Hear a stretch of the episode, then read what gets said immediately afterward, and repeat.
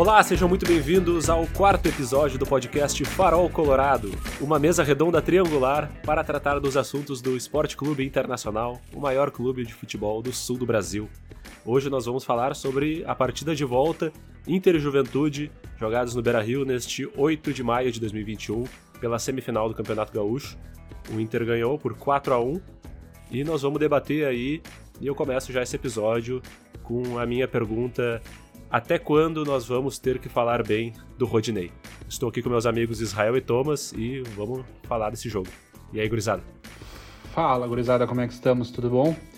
Uh, bah, um baita jogo, né? Acho que o primeiro, na verdade, o primeiro desafio que nós tivemos, desde pelo menos da nossa, das nossas, do início das nossas gravações.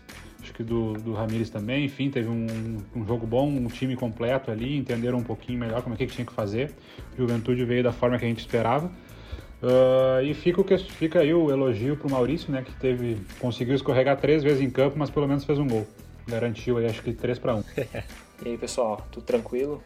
É, discordando um pouquinho do, do Israel, eu acho que o Inter não foi tão bem hoje, apesar do resultado de 4x1, a gente teve dificuldade, sim, a gente teve dificuldade de jogar.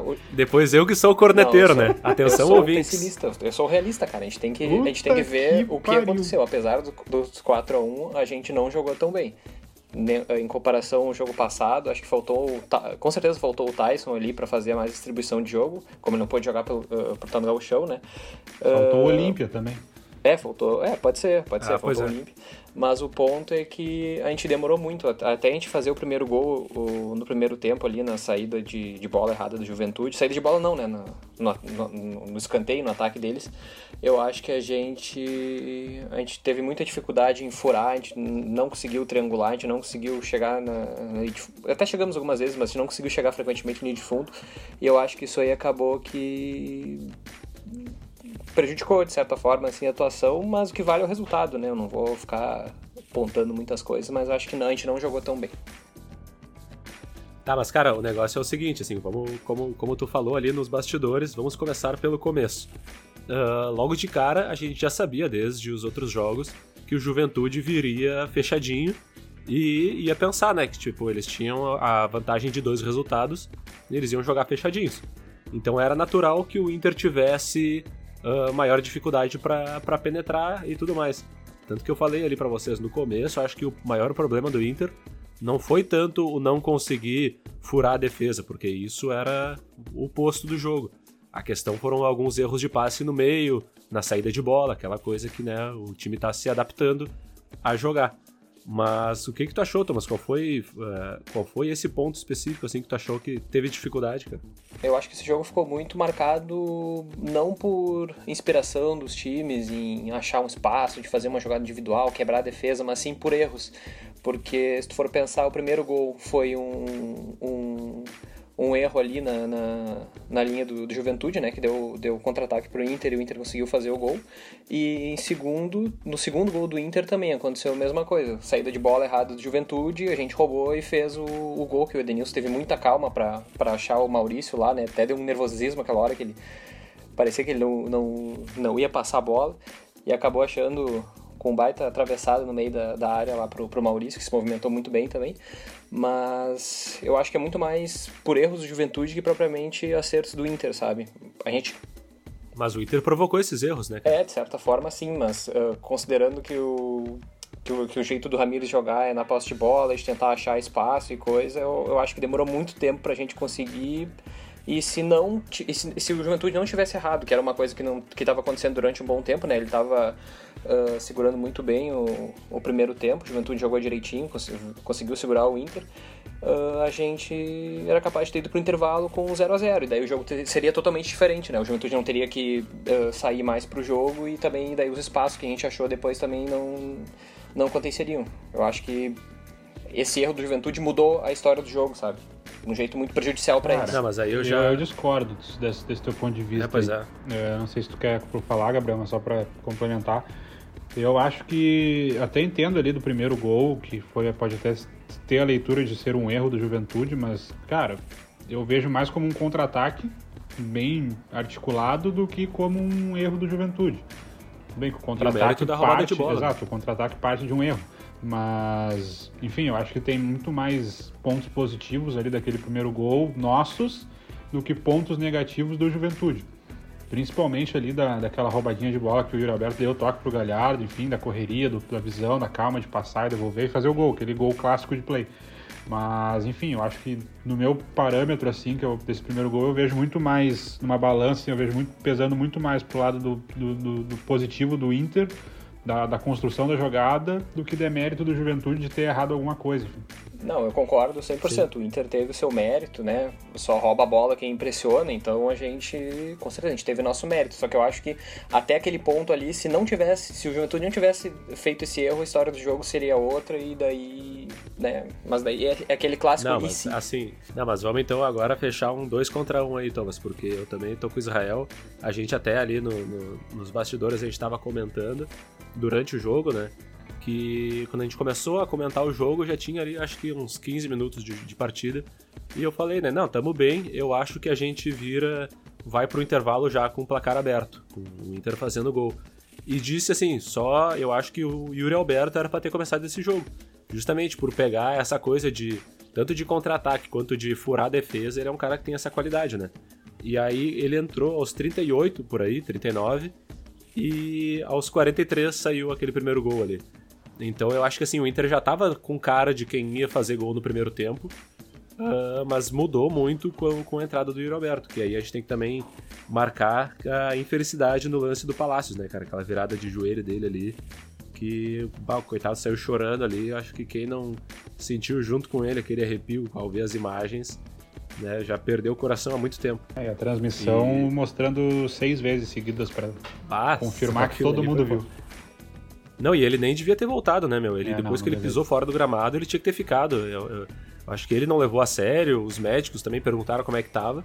Mas, bah, numa daquelas ali, depois de ver aquilo ali, meu, não, vai descansar, tá louco? É, é que é aí, aquela é provavelmente... é a ânsia, né? Um jogo importante e tal, quer mostrar serviço, mas às vezes é pior, né? É. Em vez de o tratamento é podia ser uma semana, passa para cinco. O, o Inter já vinha, cara, no primeiro tempo, assim, é, pressionando, tanto que se for olhar, tinha aquela estatística da posse de bola, né? E não era uma posse de bola tocando a bola atrás com os, com os zagueiros e o goleiro. Era aquela posse de bola na frente. E, meu, o que teve de cruzamento do Moisés e do, e do Rodinei, ou jogadas assim trabalhadas com esses dois. É, o que o, o Rodinei cruzou de escanteio na área e levou perigo. Eu acho que a gente é, não, não teve assim grandes problemas assim eu não, não vi essa dificuldade que o Thomas viu de dizer ah se não fosse um gol um gol achado num erro assim. é que eu acho que essa dificuldade como tu comentou no início Gabriel já era esperada né a gente sabia que o Juventude ia vir assim para eles o 1 a 0 Sim. lá foi goleada então para eles era, era o resultado sonhado ganhar na suposta casa deles uh, para depois vir para o Beira Rio jogar numa retranca por uma bola, para tentar abrir 2 a 0 Mas, enfim, daí partindo desse pressuposto, é, é sabido até que o Thomas comentou no episódio anterior que o time que vem para empatar, que vem para fazer qualquer tipo de retranca ali no Beira-Rio é um pouco complicado, porque a gente vai atacar, a gente vai tentar fazer o gol é. e do, da minha leitura do jogo foi o que aconteceu. Eles vieram fechados, foram para um contra para um escanteio e enfim, deu, deu problema lá na, na transição deles e a gente roubou a bola e montou um contra-ataque. E a partir disso eu vejo que surge o gol. Muito, muito bem montado, muito bem estruturado, diga-se de passagem. Mas eu realmente não, não, não concordo ali que teve um, um, um, um, problema nessa, nessa transição, que enfim poderia não ter poderia ter sido diferente caso não tivéssemos essa falha, suposta falha do Juventude. Eu acho que o jogo foi como a gente já tinha planejado que ia ser. E inclusive no placar que, eu, que, eu, que eu falei, né? 4 a 1 aí, só para dar um checkzinho pro, pro pai aqui, que nós estamos começando a acertar. Não, e, e sabe, até ia perguntar para vocês, porque a gente teve sim, isso daí é, eu acho que todo mundo aqui concorda, né? Essa dificuldade de achar espaço uh, no ataque, né? Na defesa do Juventude. Porque eles estavam daquele jeito fechadinhos. Exato. Só que uh, eu acho que a gente consegue resolver isso facilmente quando, a partir da, do Brasileirão e nos outros jogos da Libertadores, o Tyson tiver em campo. Porque daí é mais qualidade justamente nessa busca. E na minha opinião, como na de vocês, assim, é, Yuri Alberto tem que ser titular, né? Sim. Porque é isso, qualidade em campo facilita essa achada de espaço, assim. Por mais que o Palácios seja uma promessa e tal. Ele ainda tá meio tímido, né, na hora de tomar as decisões, as coisas. Ele ajuda e tudo mais, mas uh, ele não é aquela velocidade que a gente imaginava que ia ser, assim. Eu acho que ele tem que ter tempo, sim. Inclusive, acho que ainda vai ser titular. Mas o Yuri Alberto, ele tem que estar tá em campo. E talvez até no lugar do Galhardo mesmo, mas é um cara que ele traz uma outra traz, bota o ataque do Inter numa outra prateleira. Sim, né, é um cara que pesa muito. E mesmo que seja para jogar na, na ponta ali, ele vai aparecer em, algum, em alguma situação na frente e, e, vai, de certa forma, trocar de lado com o Galhardo ali, alguma jogada e vai acabar finalizando também. Ele é um cara que eu acho que tem que estar em campo mesmo. Vocês acham que agora com essa suposta lesão ali do, do Palácios, vai, ele vai jogar com o Galhardo e o Roberto? Ah, tem o Caio Vidal, né, meu? E o Marcos Guilherme, que ele gosta, né? Ah, então. Nem me fala. É, é, é difícil, tipo assim, porque eu acho que ele vê muito. É, hoje foi diferente, na verdade, né? O Ramires colocou o Yuri Alberto no lugar do, do Palácios. Ele não botou o Marcos Guilherme nem o Caio Vidal naquele momento. Então pode ser que ele veja também o Yuri Alberto jogando aberto. Mas é, eu acho que. O famoso Yuri aberto, né? uh, eu acho que ele eu acho que ele tem essa, essa possibilidade até porque sim, o Galhardo ele já não era centroavante e virou. E o Yuri Alberto também, ele é centroavante, mas ele também pode jogar pela ponta. Uh, o único cara mais fixo que a gente tinha mesmo era o Guerreiro. Os outros dois, eles sempre foram. O Galhardo era meio, ataca... meio atacante, né? Antes de... da lesão do Guerreiro. Ele nunca foi atacante. Então eu né? acho que. É, eu acho que tu pode ter essa... essas mudanças assim. E, cara, dá para funcionar. Dá para funcionar um ataque ali com. Porque hoje, por exemplo, jogou o Maurício, na que seria do Patrick ultimamente, assim, ou uh, né, naquela ponta que, no, em teoria, aquele lugar ali é do Tyson, né? Mas uh, o Maurício também é um cara, até que eu ia comentar, né? Comentei com vocês nos bastidores, da, que eu pensei assim, cara, não consegui ainda observar ele 100% dentro de campo. Tenho muito essa dificuldade, né, de quando ele não tá com a bola, de ver a movimentação dele e tal. E aí, naquele primeiro tempo, eu falei para vocês ali, bah, observei o cara uh, em dois lances, assim, nos dois ele caiu. E aí depois veio, ah, não sei o que, a terceira queda, três quedas e um gol. Cara, naquele lance ali do gol, fora a grande cagada da, da saída de bola do Juventude, que deixou a bola. Sabe aquela, aquela coisa? Tem um, um, um vídeo clássico desses de futebol na internet, que os caras vão fazer uma jogada ensaiada de cobrança de falta, e aí eles rolam a bola pra frente e, e saem correndo, tá ligado? E, e deixam a bola morta ali. Foi o que o Juventude fez, deixou a bola morta, o Inter recuperou, né? Foi o Edenilson naquele lance. E aí eu comecei a olhar, porque como eu tava vendo o jogo aqui com um delay, por causa de um bar do lado de casa, eu já sabia que tinha sido gol. Mas aí eu comecei a observar a jogada. E aí eu vi tanto o. Agora não lembro se era o Yuri Alberto ou o Galhardo que puxa a marcação, ele fica com dois em cima dele, e o, o Maurício ele fecha para dentro e depois ele abre e levanta o braço. E o Edenilson demora aquele tempo e encontra ele ali. Então, meu, o cara naqueles momentos ali ele se mostrou Uh, eu acho que, meu, todo o time do Inter, esse que é o lance. Por isso que eu não consigo entender essa coisa do Thomas aí, de, de reclamar, de dizer que foi mal. Todo o time do Inter, nos momentos que precisou, mostrou uma inteligência, meu. Até mesmo no, no, no gol do. Uh, de quem foi o último gol ali? Rodinei. Agora me fugiu. Do Rodinei, clássico. Uh, todo mundo saiu, se saiu bem, cara. O Zé Gabriel acertou um baita passe ali. O Nonato, que normalmente tem né, seus momentos de, de brilho e ofuscado por vários outros momentos de sei lá o que ele tá fazendo em campo, na minha opinião, pelo menos. Acertou também um baita passe ali. E daí, tipo, né, o Caio Vidal, ele faz o que se espera dele, que é a qualidade. Então, naquela jogada, eu acho que todo o Inter teve é, um, um, dia positivo, assim, tirando alguns momentos, assim, que a gente criticou um ou outro jogador, o próprio Zé, o Lomba e tal. É, então, eu acho que, meu, a gente pôde observar hoje, como a gente estava falando, que nos últimos jogos não tinha como tirar um parâmetro do que, que o Inter vai jogar, o que, que vai ser. Hoje a gente já pôde ver que tem, né? Tem coisas boas a se, a se esperar desse time, tá ligado? É, eu acho esse último gol do Rodinei teve uma participação de muitos jogadores, né? Que acabou, Sim. como tu falou ali, dá para destacar vários, vários lances, várias participações, enfim. E principalmente do Rodinei, né?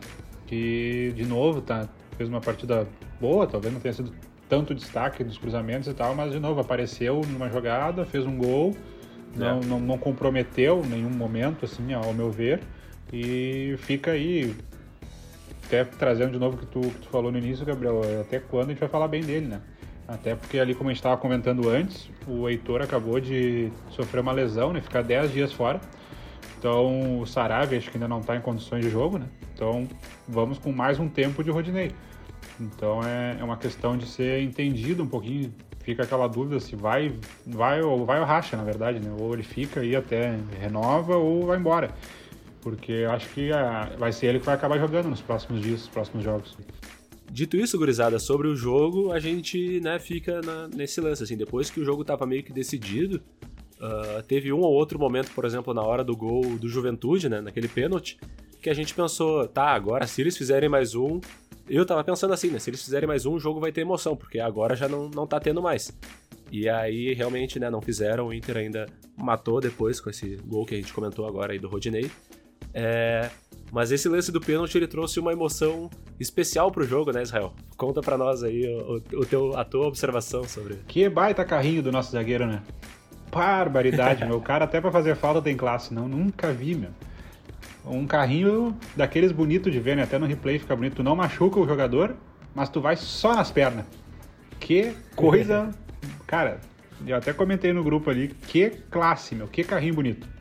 E outro parênteses. Ah, tirou também... um gol de. Tirou um, tirou um gol de bike no, no primeiro tempo. Tirou, tirou. Não, ali é joga de terno, né? Até pra fazer falta o cara vem bem.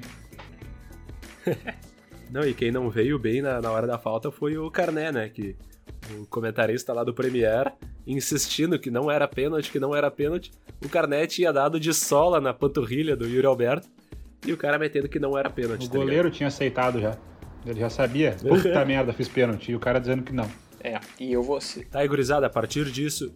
Não, vai, eu vou vai, ser um pouquinho mais chato. Eu vou lembrar que, só pra uh, defender um pouco meu ponto, que eu acho que o Inter não foi tão bem, que a gente sofreu uma pressão do Juventude até fazer o gol de pênalti ali, a gente tomou bastante bola na área e erro de saída de bola. O que eu só queria deixar assim de reflexão, pensa que o, o aconteceu ao contrário, que o Inter perdeu o jogo porque tomou um contra-ataque, né, no, uh, saiu uma uma bola saiu, uh, a gente teve uma, um erro de saída de bola que resultou em gol. Será que você, a gente não pensaria assim, bah, a gente estava jogando bem, mas a gente perdeu na, na sorte, sabe? Aquela coisa assim, quando é uh, contra nós, né? Acontece com o nosso time, a gente pensa assim com, com outro olhar. É isso aí que eu pensei em relação à juventude.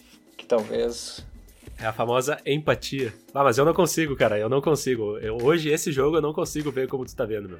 Ah, eu até fiquei em silêncio, até fiquei em silêncio aqui para tentar enxergar essa visão desse, desse troço, mas não consegui. Fechar o olho. Nosso ouvinte aí, fecha o olho e respira fundo e pensa Eu não acho gente. que o Inter jogou não, mal. Mas de verdade, eu não consigo. Eu não acho que o Inter jogou mal.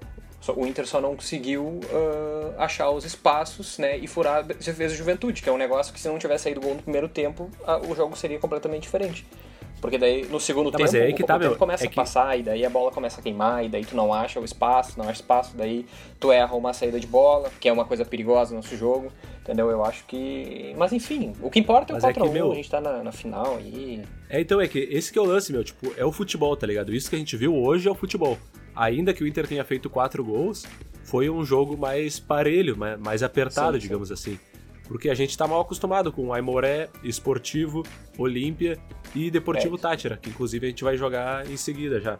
Mas uh, os jogos que a gente vai ter daqui para frente, seja o Caxias ou o Grêmio na final do Gauchão, e depois no Brasileirão e os próximos de Libertadores, cara, eu torço para que a volta do, da fase de grupos da Libertadores seja com os times oferecendo mais resistência, cara, pra gente poder tanto avaliar melhor né, uh, os jogos e o desempenho do Inter, como a gente está fazendo hoje, quanto também pra gente não ficar naquela coisa de, nossa, olha o Inter metendo 6 a 1 na Libertadores, goleando, goleando. Aí chega nas oitavas e pega um, sei lá, cara, que seja um Vélez da vida, sabe? Ou um time melhor. E, cara, vai ter dificuldade. O futebol é, é, a resistência do adversário, né? A gente é que se acostumou mal, eu acho. É, essas goleadas aí a gente tem que colocar uma coisa na cabeça, não é sempre que vai acontecer, né? Elas são, entre aspas, estamos dando sorte, estamos jogando bem e dando sorte, na verdade, porque os nossos adversários realmente têm sido bem abaixo se a gente colocar aí num comparativo com o Inter. Eu, eu também, eu concordo contigo. Eu acho que no momento da Libertadores que a gente passar para uma próxima fase, que eu acredito que vai acontecer, uh, a gente vai pegar adversários mais difíceis, até porque já vão ser adversários que já se classificaram, assim como a gente. E a tendência é talvez o jogo, a goleada ser 1 a 0 né? Essa talvez vire a realidade, porque vai ter uma, uma resistência muito maior Talvez não muito, mas vai sendo gradualmente maior no, passar das fases. Então, o 1 a 0 em alguns, jogo, alguns jogos vai se tornar uma nova goleada, né? O novo 6 a 0 é o 1 a 0. Inclusive, fa falando aí da fase de grupos da Libertadores, e antes da gente começar agora a projetar o próximo jogo, eu preciso aqui fazer essa menção honrosa ao cara que tá acertando ou observando o que o que tá acontecendo aqui, que é o nosso participante, o nosso comentarista, o nosso apresentador, Israel Kubiak, que foi quem disse que o jogo contra o Always Red seria o mais difícil, que foi quem disse que o Always Red passaria de fase junto com o Inter, que por enquanto está passando, e que foi quem disse, como a gente já comentou aqui, do 4 a 1 do Juventude. Então, assim, visão é com esse cara aí. Parabéns, Raul. Tá feita Qualquer dúvida que o pessoal tem aí, os, os ouvintes, só chamar no, no, Insta lá que eu tento resolver pra gurizar. Começa a passar os resultados aí pra gente apostar, ganhar um dinheiro. Vamos fazer dinheiro com isso aí. Ah, em aposta eu não, eu não me garanto. Essa daí eu, eu, é, essa, aí eu é saio da, essa aí eu saio de cena. Não, inclusive, Inclusive, hoje a gente não apostou, mas se tivesse apostado em número de escanteios, o cara já tava tranquilo com 20 minutos de jogo, né? Porque com 25 minutos, eu acho, já eram seis escanteios no Beira Rio. E depois teve muitos outros vários, eu nem cheguei a contar quantos foram até o fim. Mas hoje, quem aposta em escanteio nesses sites aí, tava sereno. Então tá, gurizada, seguinte, é dia 11 de maio, na próxima terça-feira, Internacional e Deportivo Tátira, ou Deportivo Tátira Internacional em San Cristóbal pela volta da fase de grupos da Libertadores. E aí, já vai ter o Tyson, não vai ter o Palácios, Patrick ainda não também, Heitor ainda não, a gente sabe quem tá fora, a gente imagina quem que entra, né? Então, o que, que vocês acham aí que pode 3 acontecer? 3x1 pro Inter e com atuação convincente. É, eu não tava nos palpites ainda, mas já vou anotar 3x1. é, eu acho que vai ser, tem tudo para ser um jogo tranquilo. Uh, tem o fator local, mas enfim, na qual circunstância acaba não pesando tanto, a não ser que tu jogue a 5 mil metros de altitude, aí pesa. Mas imagino que seja um jogo para ser tranquilo. Eu, ia, eu, eu, iria com Thomas no 3 a 1 mas para ser diferente eu vou botar 4 a 0 Já anota aí pro, pros velhos. Ah, então eu vou ter que vou ter que anotar também, porque assim, tipo, o Inter já fez o 4 a 0 na ida, né? E uh, eu não sei, cara. Como eu disse, eu tô torcendo para que a gente tenha mais resistência é, o 3 a 1 é o melhor dos, dos palpites ali, assim, se a gente for observar um jogo com né, o Inter ofensivo e tal. Mas eu vou num 2 a 0 imaginando que é possível um 2 a 1 ainda, mas eu vou num 2 a 0 para Não, eu vou no 2 a 1 Eu vou fechar no 2 a 1 pro Inter. Eu acho que a gente vai. Não vai ser aquele jogo. Provavelmente o Tátira vai estar até mais fechado, por mais que esteja em casa e tudo mais. Eles vão estar, talvez, querendo é garantir uma, uma, um empate ou qualquer coisa do tipo para pegar esse terceiro lugar, assim, se é que é possível, eu acho que não é possível mais. Não, é, vai ficar é esse possível, terceiro lugar com o Olímpia, né? É possível, eles estão não, mas eu digo, exatamente iguais. É, mas eu digo mais em termos de, de qualidade, assim, sabe? Porque o Olímpia, por mais que tenha sido a maior goleada nossa, é aquele time que, sei lá... Tem camisa, né? Sabe? A gente é, espera um pouquinho pela camisa, assim. Mas e o que, que a gente espera desse jogo aí? Se o Thomas falou aí de uma atuação convincente, como é que a gente vai, será? É, eu acho que, até começando, o, o Tátira perdeu, né, pro Always Red ontem, uh, de 2 a 0 então eles realmente vão buscar essa vitória de qualquer jeito. Eles não estão em casa, eles estão em último colocado no grupo ali, exatamente igual com, com o Olímpia. Acho que perde pelos gols tomados ali. Uh, não, pelos gols feitos, na verdade. E, mas eu acho que vai ser um jogo relativamente tranquilo, apesar deles terem uma certa pressão em cima deles. Eles vão querer atacar, vão querer sair um pouco para jogar, porque eles vão estar em casa, e eu acho que a partir disso a gente vai ter mais espaço. Porque eu não vejo o ataque deles como Sim. um problema. Tudo bem que a gente tem algumas possíveis falhas na zaga ali, mas eu imagino que o ataque deles não vai nos gerar tanto problema, por isso que uma das poucas vezes vou apostar que a gente não vai tomar gol. Acho que vai ser uma, uma atuação claro. sem gol sofrido dessa, dessa vez. É, uma tem o, o 3x1 é, ali. E de novo com o show do Tyson, vamos botar mais uma vez, né? Não, o cara entra resolvendo, né? Ali não tem. Ali não tem, assim. Eu acho que vai ser difícil a gente criticar o Tyson em algum jogo aqui. Porque se acontecer de ele não se destacar, é porque provavelmente o time inteiro foi mal, assim. Porque se for uma noite iluminada dele, é uma noite iluminada do time. E se o time tiver iluminado, mesma coisa vale para ele, assim. É, mas eu não sei, cara, porque se for isso, eu, eu realmente fico pensando, eu quero que os outros times ofereçam mais resistência. Mas se o Tátira vier tentando buscar o resultado, cara, e a gente tiver com o mínimo de vontade de seguir goleando, daí não é nem 4 a 0 nem 3 a 1 nem 2 a 1 Daí a gente vai de novo para aqueles 5 ou 6 ali, porque o Tátira foi o time que tomou 4 aqui uh, ao natural também, né? Sim. Foi aquele jogo que a gente elogiou todos os caras porque todos os caras estavam ali, assim, tipo, sei lá, de bobeira, jogando solto, sem nenhuma resistência, né? Então, uh, eu não sei, eu quero, quero acreditar que a gente vai dessa vez uh, ter um pouquinho de, de, dessa resistência. Não digo dificuldade, porque isso daí aí já é outra história. Mas também, né, podemos aqui, nós todos queimar a língua e tá comentando um, um empatezinho, não, imagina. Contra o não, não, Pode ficar tranquilo. É bom, é bom esse tipo de áudio, assim, quando o cara determina, assim, ah, isso não vai acontecer. Nesse exato momento da gravação, dia 8 de maio de 2021, 9 horas e 46 minutos, horário de Brasília, o Deportivo Tátira está ganhando por 1 a 0 do Trujillianos pelo campeonato é, venezuelano, com gol de Fred Gandola aos 1 minuto do primeiro ah, tempo. Agora me assustei. Depois dessa 1 a 0 nesse adversário super representativo aí do futebol mundial, daí eu, daí eu assustei. Não, meu, o Tátira é líder do campeonato venezuelano com 9 pontos, uh, 4 vitórias e uma derrota em 4 jogos, uh, 3 vitórias e uma derrota em 4 jogos, 6 gols feitos, 6 gols sofridos, saldo de gol 0. É, o Trujillianos é o último também, né? E se juntar nós três mais alguns aí, acho que dá pra fazer frente também. A gente fecha o time é, não 7. precisa nem completar os 11. Não, o mais legal é que no, se tu entra no Google ali e vê minuto a minuto do, do jogo, tá lá gol a um minuto, e aí já tem 16 minutos de jogo e não tem nenhuma atualização. tá, e o Marcos Guilherme fardava nesse time. Ah, acho que ele pegava Marcos braçadeira, Guilherme, inclusive. ele, na boa, o Marcos Guilherme, ele farda tirando ali naquele, digamos, o G5, o que foi o G5 ou G6 do Brasileirão no ano passado. Aliás, o Fluminense tá nesse G6. Digamos ali do Fluminense pra baixo, né, colocando o Grêmio acima, digamos assim.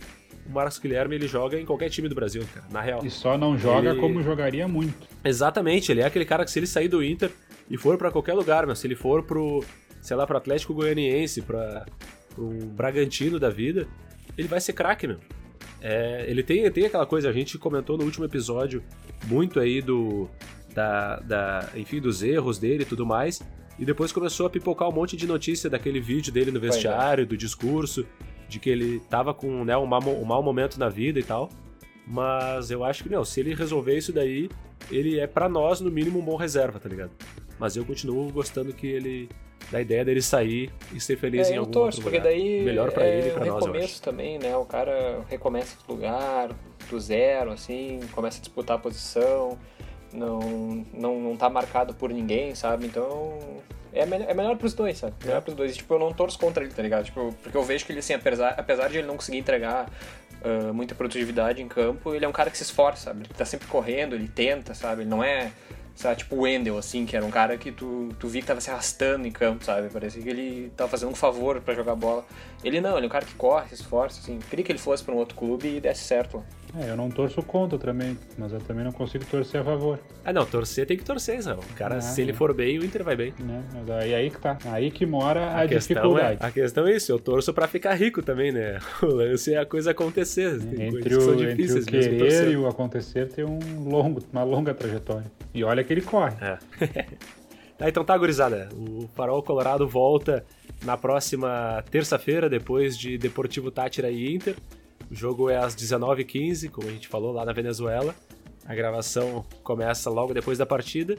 E o episódio, se ele não estiver no ar na noite da terça-feira, na manhã da quarta-feira, disponível em todas as plataformas. A gente sempre prefere aí que escutem no Spotify. Compartilhem com os amigos, colorados ou não. Com os gremistas também, porque tudo indica que Grenal tá chegando. E vamos seguir aí acompanhando o Colorado. Sigam a gente no arroba Farol Colorado no Instagram. Mandem as mensagens por lá, palpites e tudo. Participem com a gente. Um abraço, valeu, gurizada. Abraço. Valeu, gurizada. Valeu. Uma boa noite aí pra todo mundo e a nós. Falou! Vamos, Colorado!